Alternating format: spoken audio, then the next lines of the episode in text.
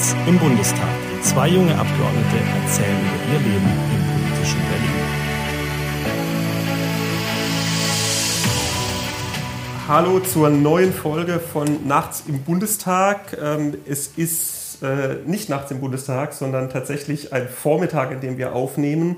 Ursprünglich war geplant, Donnerstagnacht aufzunehmen nach äh, dem dann zu Ende gegangenen Länderspiel ähm, war allerdings die Lust im Keller. Darum haben wir jetzt am Freitagmorgen ähm, uns zusammengesetzt. Äh, wir sitzen wie immer im Büro von Nikolas Zipelius. Der sitzt heute neben mir und gegenüber von mir sitzt heute nicht der Nikolas, sondern ein Gast, den wir eingeladen in, haben in unseren Podcast.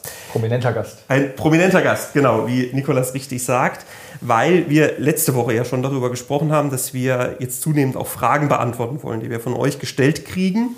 Und äh, eine Frage, die ganz oft kommt bei Besuchergruppen im Wahlkreis, auch im privaten Umfeld, ist, ah, ihr seid jetzt so ein Jahr mit dabei. Wie ist es denn so in der Opposition ähm, als Abgeordneter einer Partei, die davor regiert hat? Und da können Nikolas und ich eigentlich immer nur sagen, äh, ja, war noch nie anders, äh, weil wir kennen nur Opposition, sind als Oppositionsabgeordnete hier gestartet.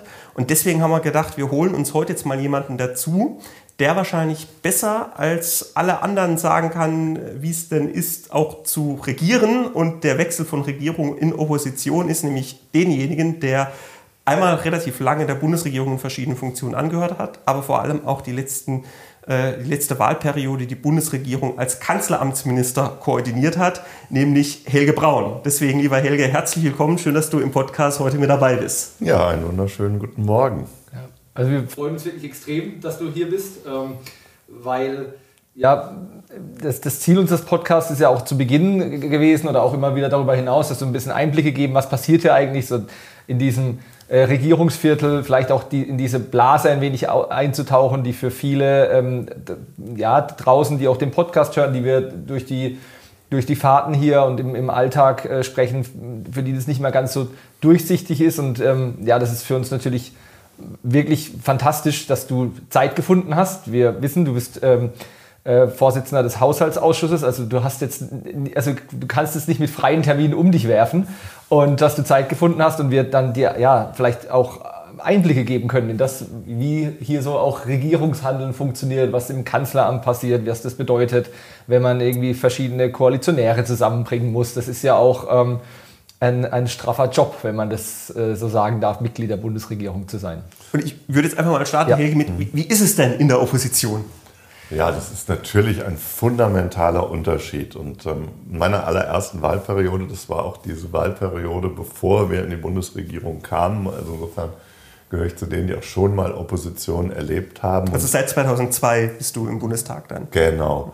Und ähm, in der Opposition ist natürlich so, dass wir auf der einen Seite, die hat, die hat auch ihre Vorteile. Also ich will nicht sagen, dass man irgendwie nur jammern muss, weil Opposition ist irgendwie schlimm Mist und Regierung ist super, sondern Opposition ist so eine Zeit, da kann man auch sehr stark konzeptionell arbeiten. Also eine Regierungsfraktion hat ja immer die Aufgabe, irgendwie auch, man sagt ja auch die Regierung tragende Fraktion, hatte die Aufgabe, irgendwie auch mit bei der Umsetzung zu helfen und ähm, da kommt natürlich sehr viel Input, die Gesetzentwürfe aus der Regierung. Da wird schon sozusagen von den führenden eigenen Leuten, die Bundesvorsitzende Minister, der Koalitionsausschuss, sehr viel vorgegeben. Was ist jetzt eigentlich unser politischer Weg?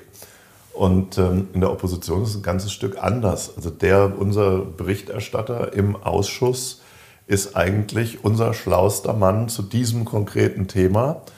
Und insofern hat man in der Opposition inhaltlich als Abgeordneter auch, glaube ich, viel mehr Gestaltungskraft, als das in, in der Regierung der Fall ist, weil dann kommt sozusagen auch sehr viel Input aus den Ministerien, wie es jetzt richtig zu laufen hat.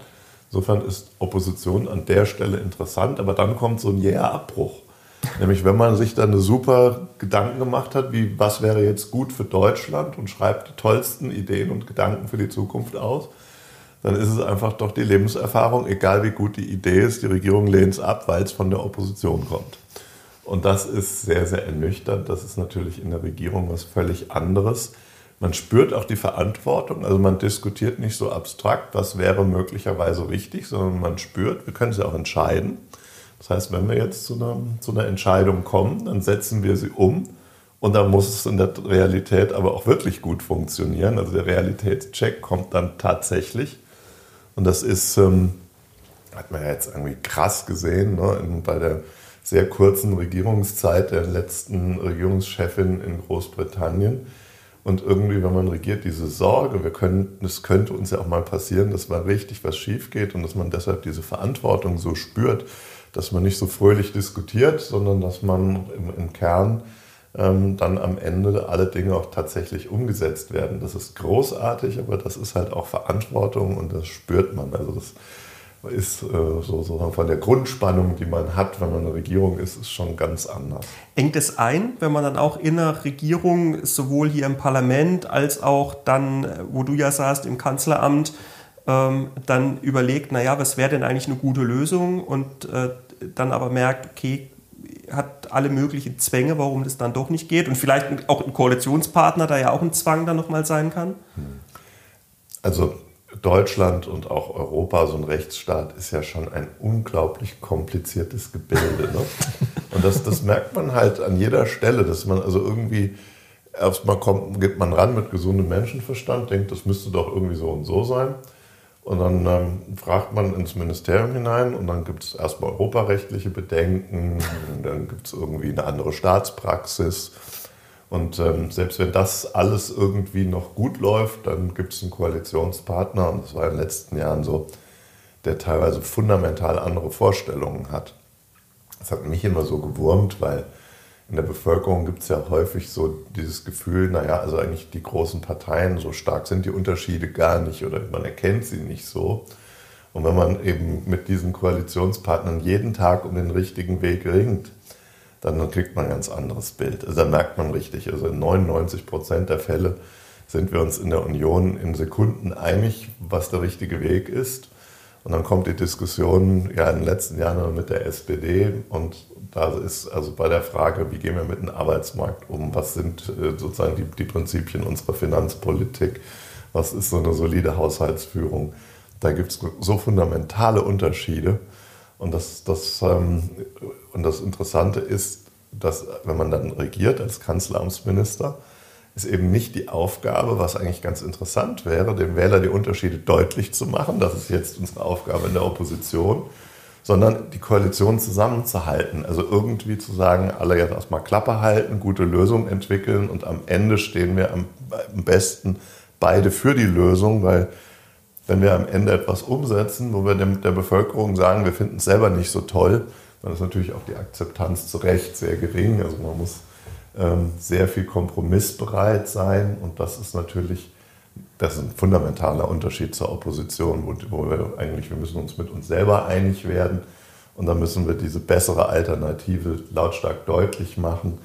Aber deshalb, das ist ähm, in der Regierung ein Wahnsinn, äh, sozusagen wie viel Kompromissfähigkeit man immer zeigen muss, damit die, die Maschine läuft. Und das sieht man jetzt ja in dieser Ampel äh, unheimlich, dass, dass die innere Spannungen haben und dass da viele sind, die auch noch nicht die Erfahrung haben und die, die Kompromissbereitschaft und deshalb passiert vieles und das, das, das macht einen dann als ehemaligen Kanzleramtsminister richtig nervös, wenn man sieht, die Zeit verstreicht, eigentlich die richtigen Momente, um Dinge zu lösen, sind, die, die gehen vorbei und es geht nicht voran und irgendwie man diskutiert und diskutiert, obwohl man längst umsetzen muss. Über, überlegst du dann auch in so Situationen, was hätte ich jetzt gemacht als Kanzleramtsminister?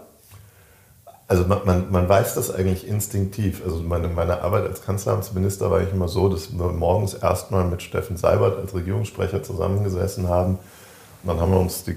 Also wir der, heißt du die, die Kanzlerin, Kanzlerin, dann auch? Ja, und noch, noch zwei, drei enge Mitarbeiter. Darf man ganz kurz mhm. fragen, einfach nur von, wann, wann geht das los? Also morgens, wenn, wenn du sagst morgens, so vom 7.30 Uhr. 7.30 Uhr. Ja. Und dann ist quasi immer, also dass man einmal einen Überblick bekommt, weil man ja eigentlich die ganze Zeit arbeitet, was, was ist sozusagen Presselage, was war gestern Abend im Fernsehen los und so. Das, also Steffen Seibert gibt einmal den Überblick und dann weiß man so ein bisschen, was sozusagen das öffentliche Bild ist. Und dabei werden dann schon relativ häufig viele Themen und Probleme legen sich offen. Und dann stürzt man los in den Tag und versucht geht's, eben alles, was diese. Da schon kontrovers zu? Also ist da schon so, dass es dann unterschiedliche Einschätzungen gibt? Oder? Äh, ist man sich da einig und sagt, okay, ähm, Wie gehen wir jetzt damit um einfach nur? Also gerade in solchen Krisen, ne, wie, wir, wie wir sie hatten, ähm, Ukraine, Flüchtlinge, äh, dann, dann Pandemie, da, da, da ringt man auch sozusagen jetzt weniger im Sinne einer politischen Kontroverse, aber der, die Frage, was ist jetzt der nächste richtige Schritt, den wir gehen, da wird auch dann munter diskutiert und das ist auch ein ganz geschlossener Raum, wo, wo, wo auch nichts nach außen dringt. Das heißt, da kann auch jeder mal was überlegen, da kann man auch mal eine Schnapsidee in den Raum werfen, wo man dann sehr schnell in der Diskussion merkt, das lassen wir vielleicht lieber.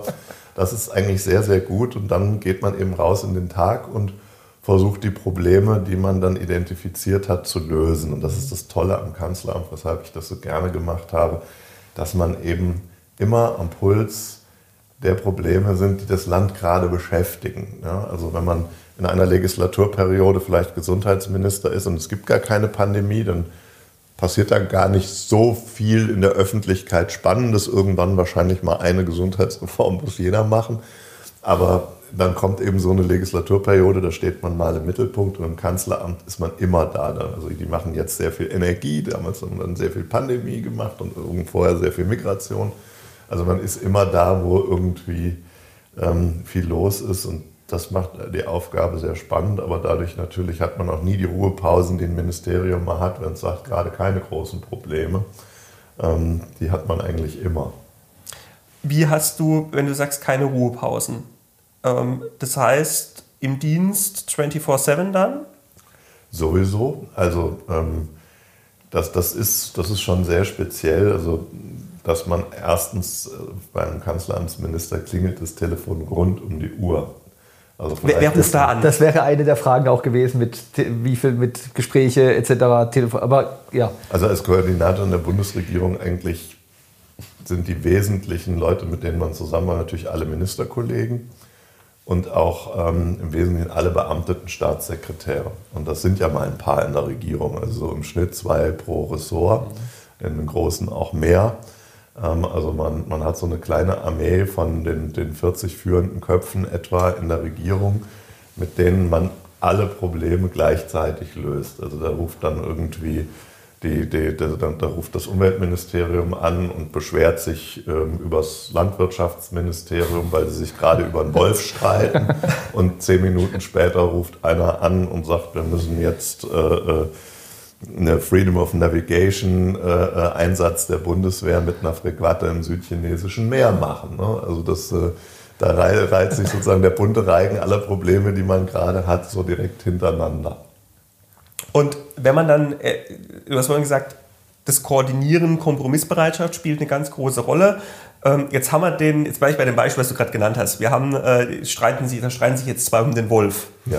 Ähm, und äh, schlagen sich da irgendwie die Köpfe ein. Und dann, was passiert dann? Dann zitierst du dir als Kanzler oder hast du dir als Kanzleramtsminister zu dir zitiert, an den Tisch gesetzt und dann äh, gesagt, so läuft's jetzt? Oder wie, ja, also wie, wie, kommt man dann zu dieser Position? Oder wie? Ja.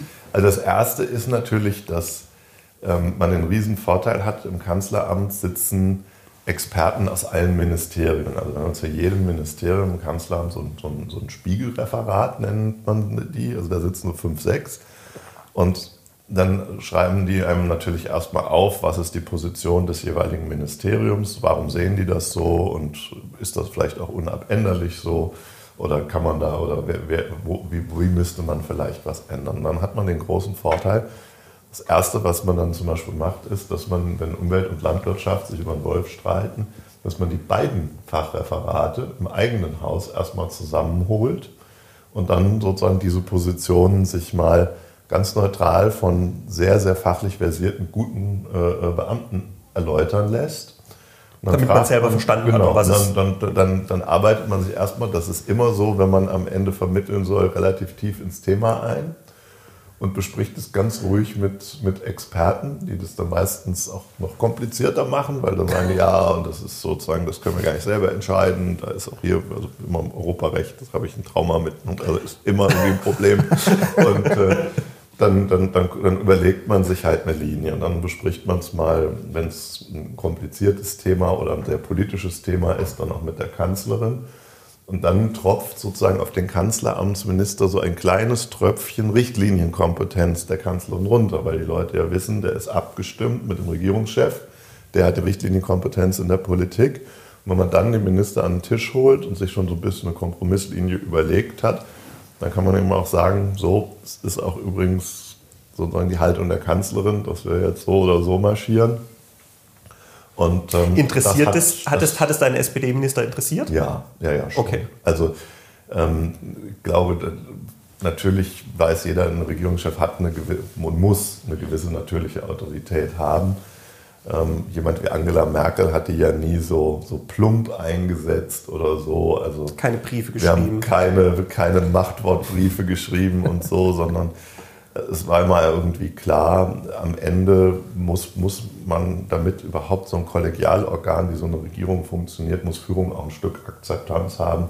Und das hatte sie immer so. Und dann versucht man, man möglichst, und wir hatten das ja damals beim, beim Wolf auch, und da, da war ja das Problem, dass, dass eigentlich die Jäger die Schwierigkeit hatten, dass man Problemwölfe zwar schießen durfte, aber die Frage, ob man überhaupt den richtigen erwischt hat, das, dem ist man noch nachgegangen, indem man am Ende sogar Gentests bei den gerissenen Schafen gemacht hat. Und wer den falschen Wolf geschossen hat, der war dann irgendwie gleich äh, äh, im Visier.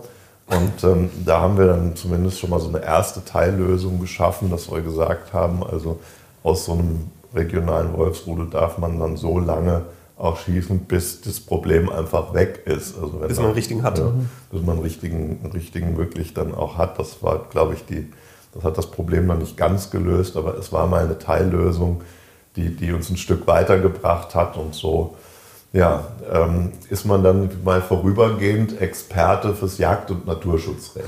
Ja. Und wenn, jetzt vielleicht gerade auch in, ich sag mal, in der, in der Zeit der, der Spannung vielleicht, ähm, weil vielleicht gerade zu Beginn, wenn, wenn man die neuen Minister ernennt, äh, es geht alles los, viel, oh, das war die Couch, äh, der, der, der, die Lehne der Couch, die kann, man, die kann man umklappen.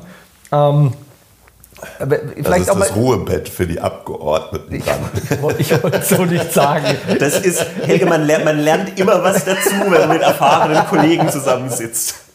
Ähm, Jetzt vielleicht in, in, in, so ein bisschen in der, in der, Zeit der Spannung, wenn man merkt, es ist jetzt auch gerade stressig und es geht so auch politisch zur Sache. Wie, wie ist es dann am Kabinettstisch? Also wie kann man sich das vorstellen, wenn die verschiedenen, also wenn die, wenn die Minister sich, äh, wenn man sich getroffen wird im Kanzleramt zur Kabinettssitzung, man kommt an den Tisch und dann geht die Tür zu. Und dann wird es ernst. Also nicht, wie, wie gesagt, vielleicht ein bisschen auch eine Zeit der Spannung. Wie, Fetzt man sich da? Ja, fetzt ja. man sich. Wie ist es so, die Leute zusammenhalten zu müssen? Da sitzt man da am Tisch und sagt dann Stopp, Stopp, Stopp. Jetzt mal alle ganz ruhig. Also kommt auch sowas vor? Muss man da, ich meine, wie sind es dann mit, mit ähm, mächtigen Erwachsenen am Tisch zu sitzen und zu, zu, äh, zu Fingerhaken? Also das ist immer ein, ein Stück eine Frage, wie man ein Kabinett gestaltet und Helmut Kohl zum Beispiel hat auch schon angefangen, hat gesagt, er will eigentlich, dass in der Kabinettssitzung, da ist ja auch die Erwartungshaltung, dass jetzt beschlossen wird.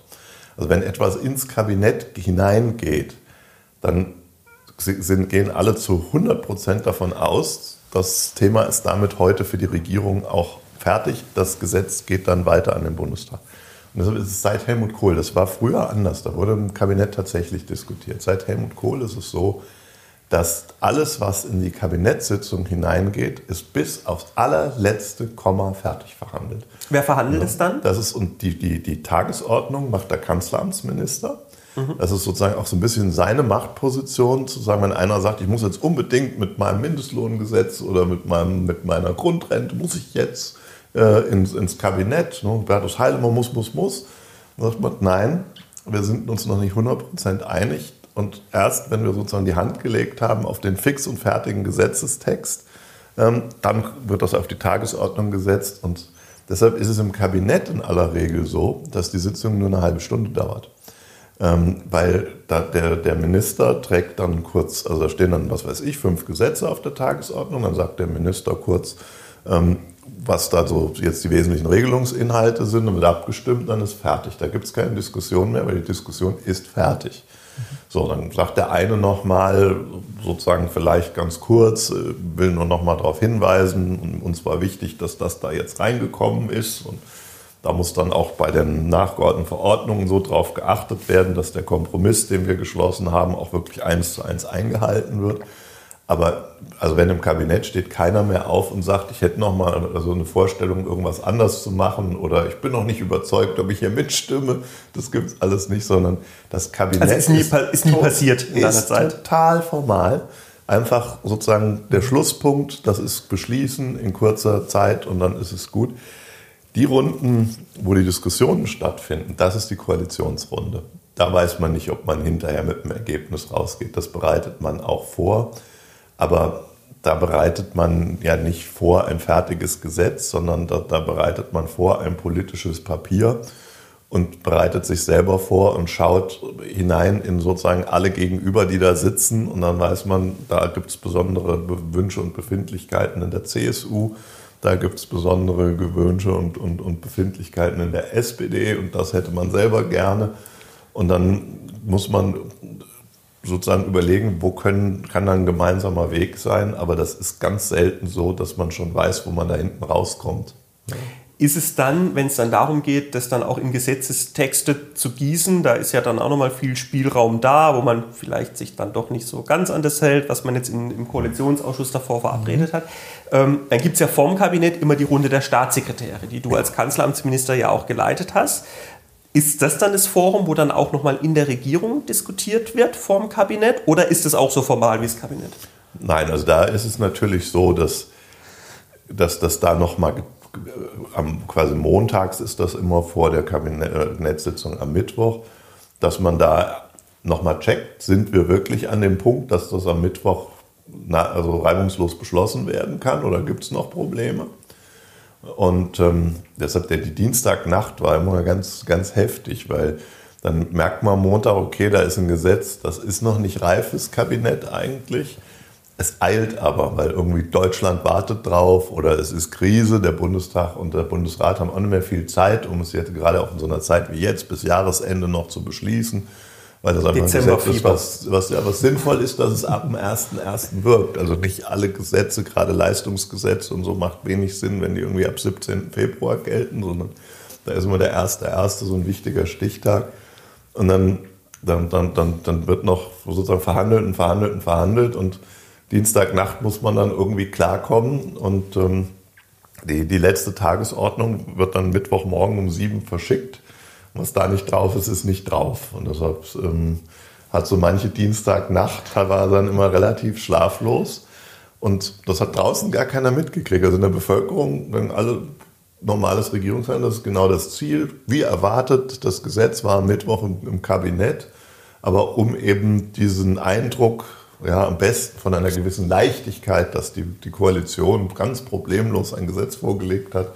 Das hat manchmal Dienstag die halbe Nacht gekostet, um dahin zu kommen.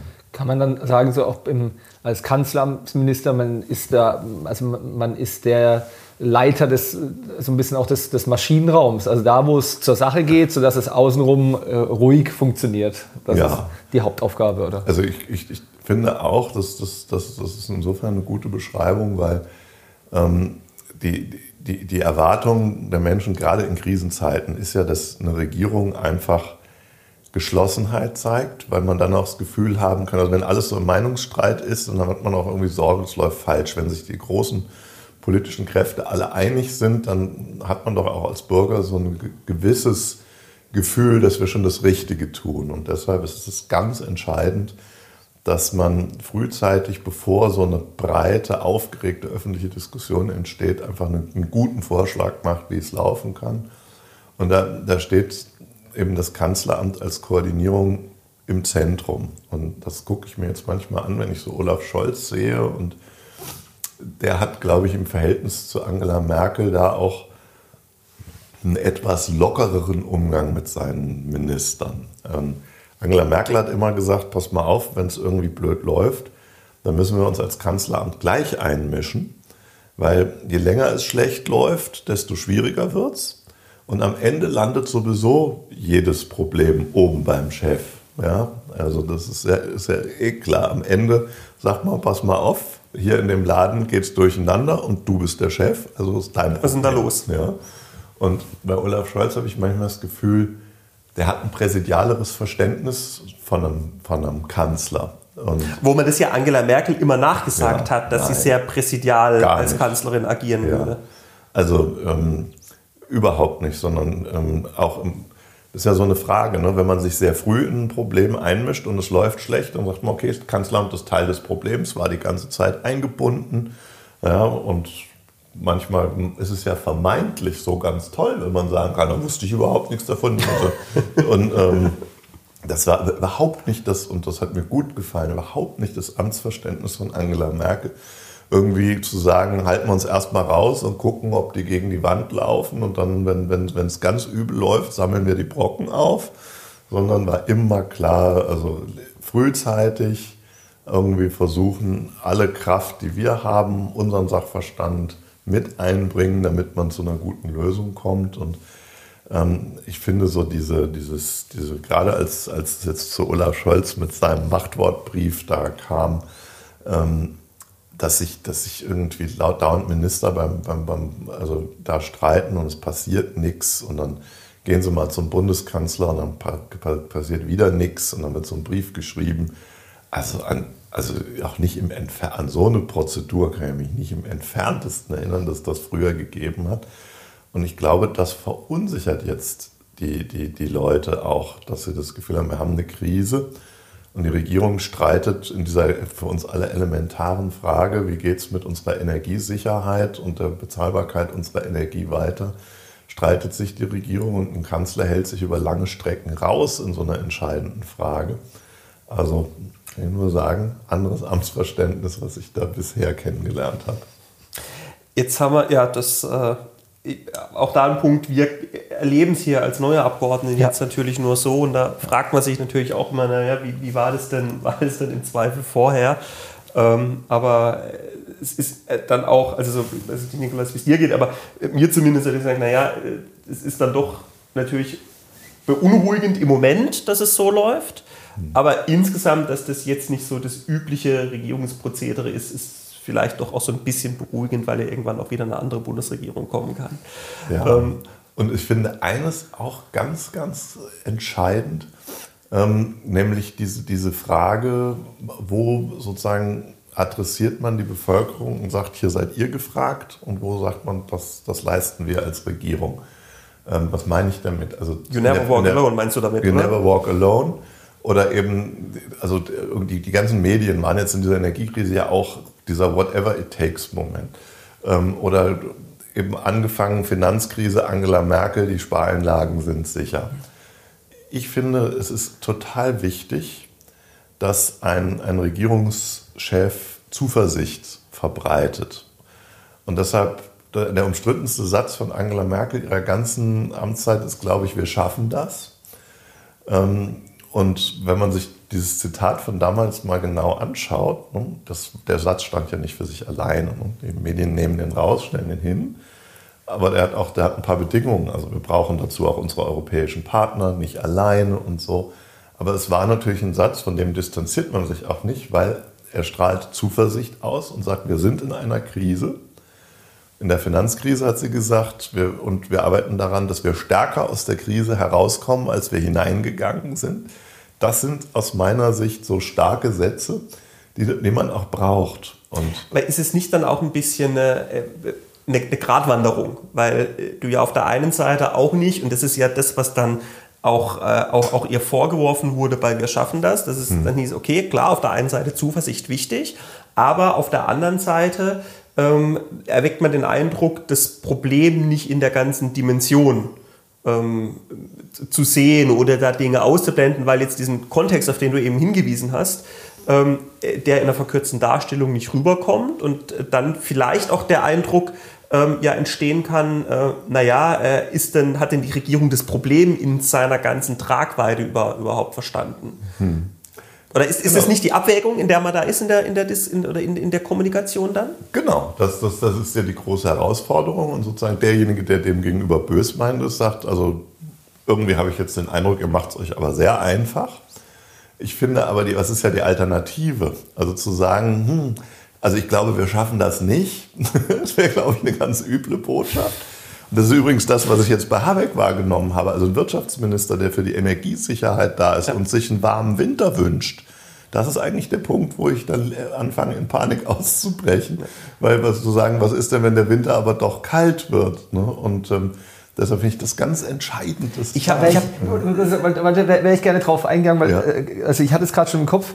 Ähm, vergleichbar mit dem, was du auch gesagt hast, mit dem Satz, ihre Spareinlagen sind sicher. Man hm. müsste ja, wollte, wollte, ich, wollte ich auch gerade dass, man sich, dass man sich vorstellt, also das war ja damals wichtig, das war ja eine, wirklich eine ganz wichtige Aussage, man vergleichbar mit jetzt, wenn es heißen würde, ähm, oder nein, wenn man mit dem, mit dem quasi dem Kommunika dem, der Art der Kommunikation von jetzt, damals, und man mhm. gesagt hätte, also ob ihre Einlagen sicher sind, das wissen wir nicht, aber jetzt Also wenn, mal. Jetzt, wenn jetzt nicht alle zum Geldautomat genau. gehen, dann genau. haben wir vielleicht haben wir eine Chance. Ja, das ist also vergleichbar. Deswegen, ja, ja. Es, ist eine, es ist eine Art der, der, der, Kommunikation, auch wie gesagt der Zuversicht. Die Aussage war damals eminent wichtig. Ja. Der, ja. Und, und wenn man das jetzt auf heute überträgt, und das ist auch was, was mich so unruhig macht You will never walk alone ist aus meiner Sicht da die falsche Aussage, weil das ist nicht die Aussage der Zuversicht, dass man, ja. das ist nicht wir schaffen das, sondern das ist die Aussage nach dem Motto, der Staat nimmt dir das Problem irgendwie von den Schultern. Du musst deine Probleme nicht lösen, wir machen das schon für dich. Und so ein bisschen, es wird jetzt vielleicht ja. schlimm, aber äh, regeln wir schon irgendwie, aber wir wissen nicht so genau und, Und das, das, das beißt sich auch mit der weiteren Regierungskommunikation, weil die Aufgabe, also dass, dass wir alle aufpassen müssen, dass es teurer wird und dass auch alle Energie sparen müssen, ähm, um, um gut durch die Zeit zu kommen. Das ist ja das ist was anderes als You Will Never Walk Alone. Ne? Also man muss eigentlich ja. Dieser Adressat, auch von euch wird jetzt was erwartet in einer nicht so einfachen Zeit. Ähm, das, das, das kommt nicht zum Ausdruck. Und die eigentliche Aussage, nämlich am Ende dieser Krise werden wir stark sein, die ist damit gar nicht verbunden. Und die haben wir von der Regierung auch noch nicht gehört. Also ich habe sozusagen einen Horror-Moment gehabt, als ich neulich den, den, den, den Dieter Nuhr gehört habe, der sozusagen zum Schluss irgendwie seines Auftrittes sagte, aus Energiespargründen hat die Regierung das Licht am Ende des Tunnels abgeschaltet. Das, das hat es ganz gut auf den Punkt gebracht, dass wenn man heute hier sitzt und sieht, wie diese Regierung in dieser Krise arbeitet, ist denn diese, diese Zielvorstellung, dass wir am Ende total stark dastehen und dass wir das irgendwie jetzt schaffen und dass wir am Ende der Krise stärker sind als vorher. Also dieser, nicht nur dieser Satz fehlt, sondern auch dieses Konzept, diese Idee. Also wann ich, haben wir genügend mhm. bezahlbare Energie?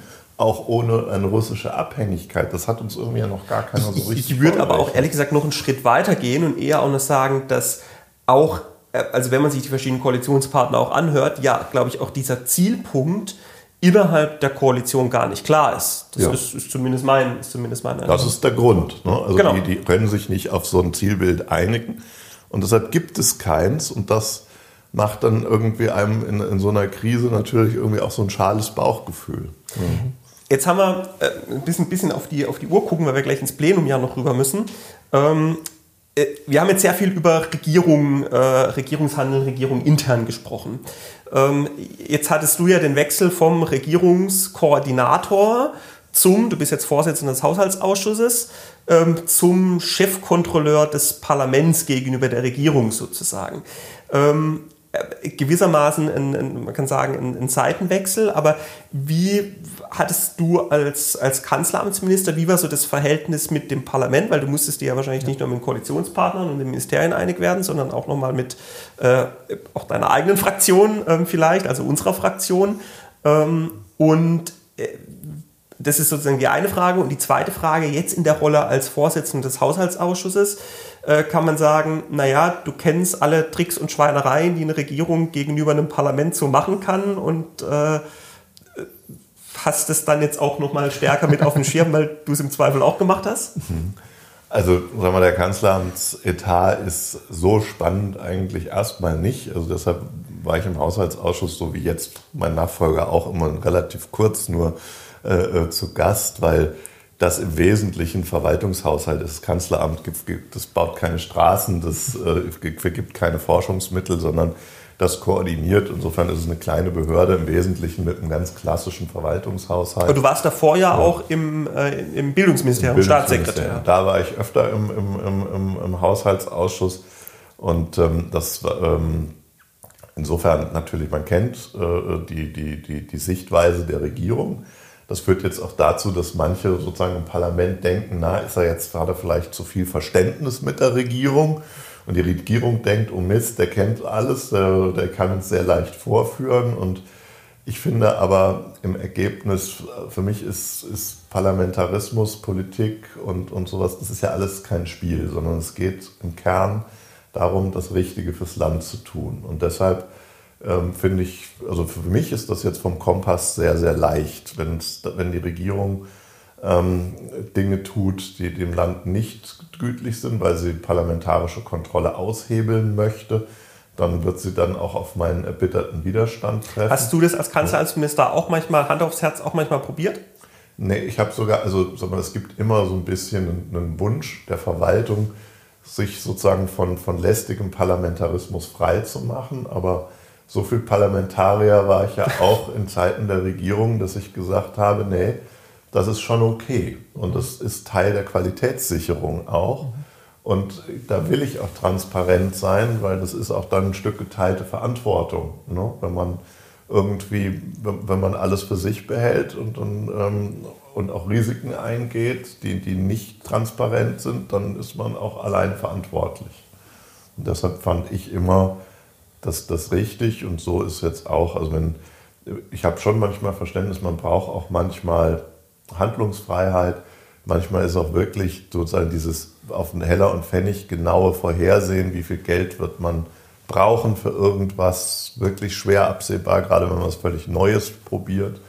Ähm, da habe ich Verständnis, aber wenn es um, um Transparenz, um Kostenkontrolle und sowas geht, finde ich, ähm, da äh, gab es schon immer auch früher ein paar Minister, die, die da eher versucht haben, sich von parlamentarischer Kontrolle freizumachen.